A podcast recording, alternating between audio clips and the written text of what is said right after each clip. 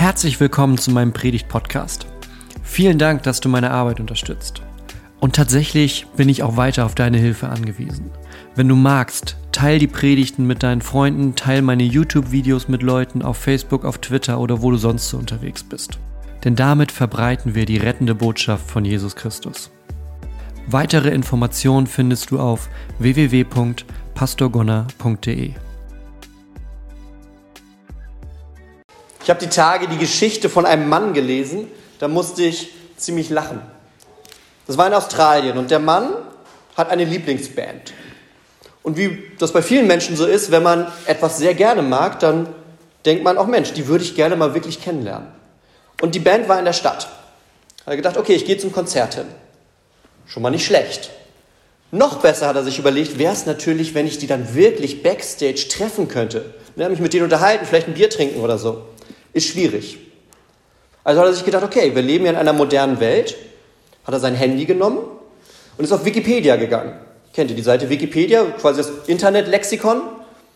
Und hat, das Schöne bei Wikipedia ist, man kann selber Dinge hinzufügen, so funktioniert das ja. Und er hat sich einfach selber als Familienmitglied dieser Band reingeschrieben. Er hat seinen Namen reingeschrieben, hat gesagt, ja, der Sänger, der hat ja noch diesen Bruder und hat da seinen Namen reingeschrieben. Und dann ist er backstage gegangen, da stand dann der Türsteher, sagt, ich möchte gerne, ja, wieso denn? Nee, nee, ich gehöre zur Familie. Hat auf Wikipedia gezeigt, seinen Ausweis gezeigt und durfte rein. Und die Band fand das tatsächlich ganz witzig, haben dann das Bier mit ihm getrunken und haben ihn dann aber auch wieder rausgeschmissen. Aber er hat es versucht und er hat es hingekriegt. Es gibt in ganz vielen Bereichen diesen Satz, den Leute sagen, wenn man etwas vorhat und noch nicht so ganz weiß, wie soll das werden, und sagen die Leute, naja, fake it till you make it. Ja, also tu einfach so, bis es funktioniert. Ja? Im Job, in der Schule, im Sport. Geh einfach mit der Einstellung ran, dass du schon kannst, dass es klappt. Und irgendwann klappt es dann auch tatsächlich. So ein bisschen konträr dazu läuft das, was Jesus heute in der Bergpredigt gesagt hat, was wir eben gehört haben. Die Situation ist ja, dass Jesus in der Bergpredigt den Jüngern und die Menschen, die da sind, die zuhören, Dinge mitgibt fürs Leben. Er bringt denen ganz viel bei, er erzählt denen ganz viel über Gottes Herz, ganz viel darüber, wie wir leben können und ganz viel darüber, wie so, ja, wie Christsein aussehen kann. Und das macht er, wenn man sich die einzelne Bibel anguckt, drei Kapitel lang. Wir sind jetzt hier kurz vorm Ende. Ja, also er ist, er ist fast fertig mit dem, was er erzählt. Und kommt dann auf einmal mit diesem Hammer und sagt, naja, aber passt auf, sagt er, passt auf mit den falschen Propheten. Die kommen daher wie Schafe, aber innen drin sind es Wölfe. Ja, Wolf im Schafspelz, da, da kommt es her. Jesus warnt die Leute am Ende seiner Bergpredigt. Er sagt, ich habe euch so viel gerade erzählt, so viel Tolles, so viel Großartiges, so viel für ein, für ein Leben, für ein gemeinsames Leben. Und dann sagt er aber, passt auf, es gibt Leute, die tun nur so. Es gibt Leute, die tun nur so. Ja, hütet euch aber vor den falschen Propheten, die wie Schafe daherkommen, denn innen drin, da sind sie Wölfe. So könnte man sagen, okay, das, Jesus, du hast uns gerade sehr viel Schönes erzählt und jetzt kommst du da mit so Schreckgespenstern, dass auf einmal, woher weiß ich das denn, ja? Wer gerade neben mir in der Bank sitzt, Schaf oder Wolf, vielleicht mal vorsichtig rüber gucken. Ja, einige vorsichtige Blicke sind da. Zum Glück hat Jesus noch einen Tipp mitgegeben. Er hat ja, er hat ja gesagt, naja, passt auf, aber ich gebe euch auch was mit, woran ihr es erkennen könnt. Er sagt, an den Früchten werdet ihr sie erkennen. Und wer schon so ein bisschen länger mit, mit Kirche oder vielleicht auch mit der Bibel unterwegs ist, der weiß, dass dieses Bild von den Früchten an ganz vielen Stellen vorkommt. Die Bibel liebt es, so eine, so eine Bilder aus der Natur zu nehmen. Weil wir mit der Natur schon etwas geschenkt bekommen haben, was wir tagtäglich vor Augen sehen und was uns ganz viel erklären kann. Jesus sagt, an den Früchten erkennt ihr sie. Ja? Und ihr würdet ja auch nicht jetzt zu einem, zu einem Dornenbusch gehen und versuchen, da Feigen zu ernten. Oder Trauben von einem Busch, wo gar keine Trauben wachsen. Ja, er sagt, guckt mal, was kommt denn am Ende bei raus? Was ist das, was ihr erlebt, wenn ihr diesen Menschen begegnet? Das nennt er Früchte. Was könnten denn so Früchte eines Lebens sein, habe ich mich gefragt. Also die Bibel gibt ja Antworten darauf, aber ich habe mich trotzdem nochmal selber gefragt, was sind denn Früchte eines Lebens, an denen man das Gute erkennt? Wenn wir ein bisschen in der Bergpredigt blättern, dann kriegen wir ganz viele Antworten. Nächstenliebe ist eine Frucht eines Lebens, das aus diesem Geist Jesu gelebt wird. Den anderen nicht einfach im Regen stehen lassen. Noch ein Stück mehr mit ihm gehen als eigentlich notwendig. Geben auch, wenn man sich fragen muss, okay, wie viel, wie viel habe ich noch? Und dann Jesus sagt, trotzdem bereit sein, miteinander zu gehen, miteinander zu geben. Und das Schöne ist, Jesus sagt nicht, naja, mach das halt, weil das ist so, sondern er führt die Leute da richtig Stück für Stück ran. Er erzählt ihnen von Gott. Er erzählt ihnen von jemandem, der selber gibt. Er erzählt ihm von jemandem, der selber den Weg mitgeht. Er erzählt von jemandem, der selber seine Liebe verschenkt. Und sagt, und das ist doch ein Beispiel. Das ist doch ein Beispiel. Nehmt euch Gottes Liebe, die dich befähigt zu lieben. Das sind Früchte, woran man es erkennt. Das Gute ist, an dieser Stelle wird nicht gesagt, was denn die schlechten Früchte wären, auf die man achtet. Was ich ganz schlau finde, weil sonst kommen wir nachher in diesen Modus, dass wir nur das Schlechte am anderen suchen. Ja, dass wir gucken, ah, okay, wir schauen uns um, die Früchte passen nicht. Das muss einer von diesen Wölfen im Schafspelz sein. Das ist gut, dass Jesus uns das nicht sagt, dass wir nicht mit diesem negativen Blick in die Welt schauen, sondern dass er sagt, schau in die Welt, schau in dein Leben, schau in die Kirche, in die Gemeinde und schau, was die Früchte sind, die dort kommen. Ein guter Baum bringt gute Früchte. Und genauso einleuchtend, wie das für die Menschen damals war, ja, die waren ja damit beschäftigt, die wussten, wenn ich mich um einen Baum kümmere, wenn ich den anpflanze und so, dann wächst da halt auch was dran. So wie heute. Also nicht immer. Ich könnte jetzt eine Geschichte von den Tomaten erzählen, die ich dieses Jahr angebaut habe. Das waren gute Bäume, gute Pflanzen waren nur keine guten Früchte dran. Aber das lag, glaube ich, eher an mir. Letztes Jahr war deutlich besser. Ich weiß auch nicht.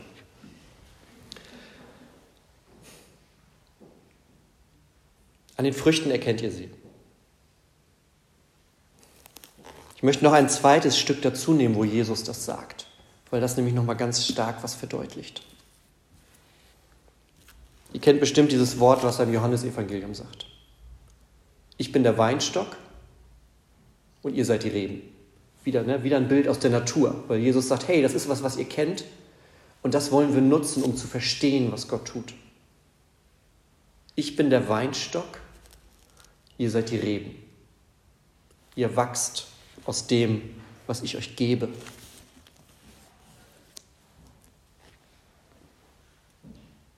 Ich habe da drüber nachgedacht, was bedeutet das, wenn ich aus dem wachse, wenn die Frucht die ich bringe, wenn das aus dem wächst, was Jesus gibt.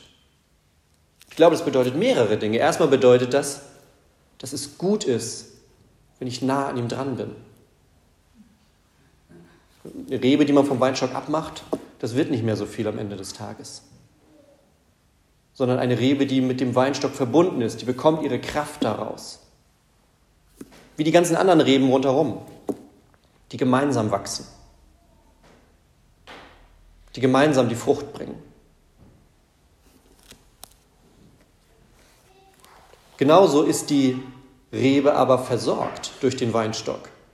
Die ist nicht nur nicht alleine, weil andere Reben da sind, sondern die ist auch gemeinsam mit den anderen Reben versorgt, weil sie an dem Weinstock hängen. Wenn wir mal zurückschauen auf die letzten Monate, dann waren wir viel alleine dann waren wir viel Reben, die nicht so viel mit anderen Reben zusammen waren.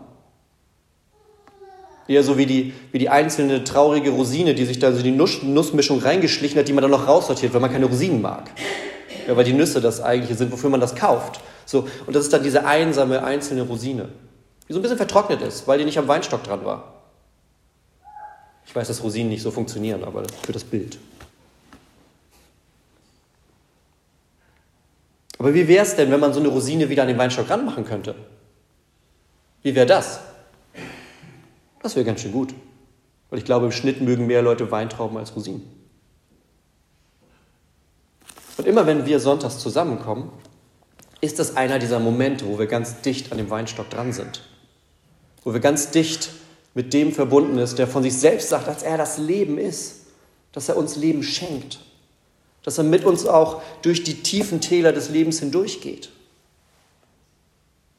Das hat er ja selber gemacht, er ist vorausgegangen, sagt die Bibel. So ein bisschen kryptisch klingt das manchmal. Wohin denn? Ja, tatsächlich den ganzen Lebensweg. Bis in den Tod und dann aus dem Grab wieder raus. Zur Auferstehung, zum ewigen Leben. Also, ich bin der Weinstock, ihr die Reben und an den Früchten, da erkennt ihr sie. Schaut auf das Gute, auf das, was die Menschen mitbringen. Ich glaube, wenn wir jetzt Früchte sammeln würden heute, wenn wir rumgehen würden und überlegen, was sind denn die Früchte, die wir einbringen in die Gemeinschaft, dann würden wir eine ganz schön lange Liste finden. Manchmal ja mehr, wenn man den Nachbarn fragt, als die Person selber. Man selber, es gibt ja so Menschen, die halten immer so ein bisschen hinter dem Berg mit dem, was sie vielleicht können oder einbringen oder die Talente oder die Gaben, die sie bekommen haben. Fragt man vielleicht den Ehepartner. Im Zweifel wissen die mehr. Ich glaube, wenn wir das alles sammeln, überlegt mal, was das für, ja, für ein reiches Maß an Frucht wäre, das zusammenkommt. Alleine hier heute Morgen und in so vielen anderen Kirchen. Merkt ihr, dass ich noch gar nicht über die falschen Propheten gesprochen habe, mit denen Jesus anfängt? Weil Jesus nämlich auch nicht damit anfängt zu sagen, was alles falsch ist und was schief läuft, und auch nicht damit anfängt und sagt, achtet auf das, das, das und das und die schmeißt raus. Sondern er sagt, stärkt das, was gut ist. Guckt auf das, was kommt. Weil wenn das Gute kommt, der gute Baum, dann kommt die gute Frucht. Dann kommt das zusammen, was Wachstum bringt. Das heißt, selbst diese Warnung am Ende der Bergpredigt ist eigentlich noch ein Blick darüber hinaus. Das ist nicht eine Warnung, die da irgendwie eine Mauer baut rundherum. Das ist nicht eine Warnung, die sagt, haltet euch von allem fern. Sondern das ist eine Warnung, die sagt, kümmert euch ganz tief drin um das Gute. Achtet auf die Pflanzen, auf die Menschen, auf die Bäume, die Gutes bringen. Da ist die gute Frucht. Also das ist die Frage, was wächst denn in deinem Leben? Was für Früchte wachsen gerade in deinem Leben? Vielleicht auch, wenn man sich die letzten Monate in manchen Punkten als so eine Dürrezeit vorstellt. Oder nicht nur vorstellt, vielleicht auch einfach so erlebt hat. Dann ist die Frage, was wächst da? Das Gute ist ja, wir haben angefangen mit Fake it till you make it. Es gibt einen, der hat das nicht nötig. Und das ist Gott. Gott muss nichts vorspielen, bis es passt. Gott muss es nicht faken, sondern Gott macht es. Gott schafft es. Die Bibel fängt nicht an mit, und Gott tat so, bis es funktioniert hat, sondern die fängt an damit, Gott sprach und es wurde. Gott sprach und das Licht war da. Gott sprach und das Leben entstand. Und das, dieser Gott von den ersten Seiten der Bibel, das ist der gleiche Gott, von dem Jesus den Menschen erzählt. Das ist der gleiche Gott, von dem wir hier heute Morgen hören. Ein Gott, der sagt, selbst wenn die Dürre da ist in deinem Leben, dann sei dicht am Weinstock, der Leben bringt, der Wachstum bringt. Verbunden mit den anderen Reben, die gemeinsam ihre Gaben und Talente einbringen die gemeinsam wachsen. Manchmal wirklich so mit dem Blick darauf. Ja, ich möchte zum Beispiel mehr lernen, wie ich im Alltag beten kann.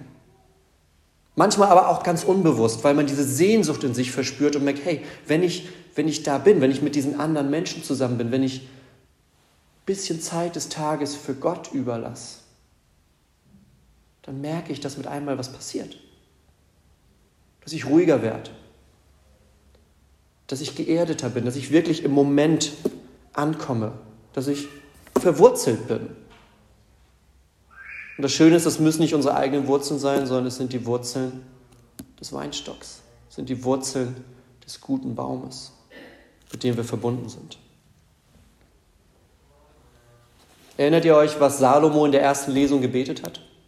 Er wollte nicht reich werden, er wollte nicht dem Tod entkommen. Er wollte nicht, ich finde das schön, dass Gott das nochmal so herausstellt, er wollte nicht, dass seine Feinde sterben. Finde ich schön, dass, offensichtlich ist das ein Gebet, was Gott häufiger hört anscheinend. Ja? Aber er wollte, er wollte nicht, dass seine Feinde sterben müssen.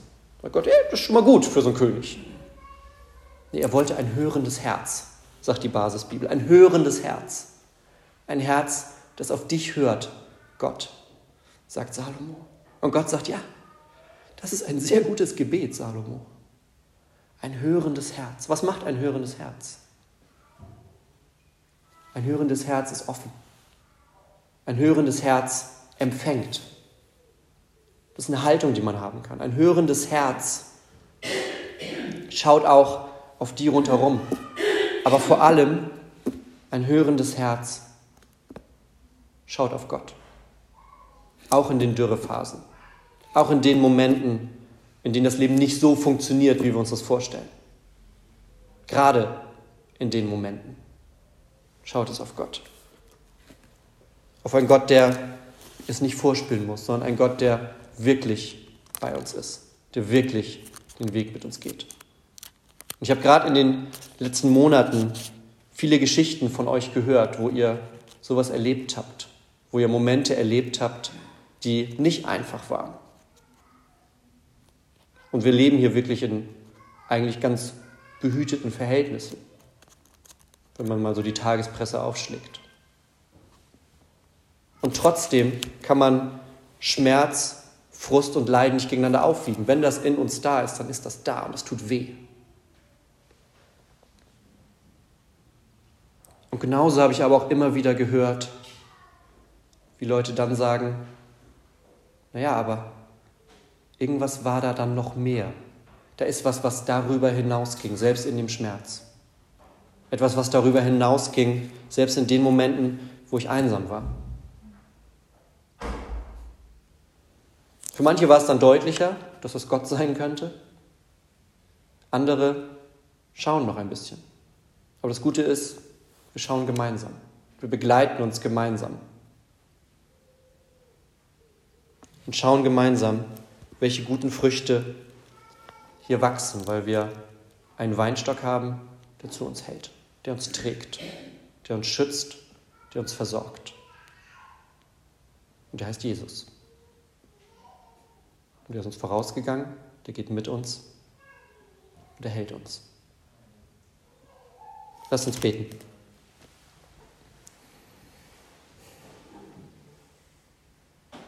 Gott, ich danke dir für alles, was du uns schenkst. Und ich danke dir, dass du bei uns bist. Auch in den Phasen des Lebens, die nicht einfach sind. Ich kenne es von mir selbst und deshalb vermute ich einfach, dass andere Menschen es auch erleben. Tage, die nicht einfach sind. Tage, an denen die Lust fehlt. Tage, an denen man verleitet ist, einfach nur so zu tun, bis es funktioniert. Und immer wieder kommt dann die Überraschung von dir. Innehalten dürfen. Da sein. Aufatmen gestärkt werden. Gott, das bitten wir heute Morgen, wenn wir auf die neue Woche schauen, dass du uns stärkst, dass du bei uns bist und uns immer wieder auch in den großen und kleinen Momenten des Alltags deutlich machst, dass wir an dir hängen dürfen, dass du uns hältst. Wir bitten dich, dass wir auf diese Welt schauen mit Augen, die nach Frucht suchen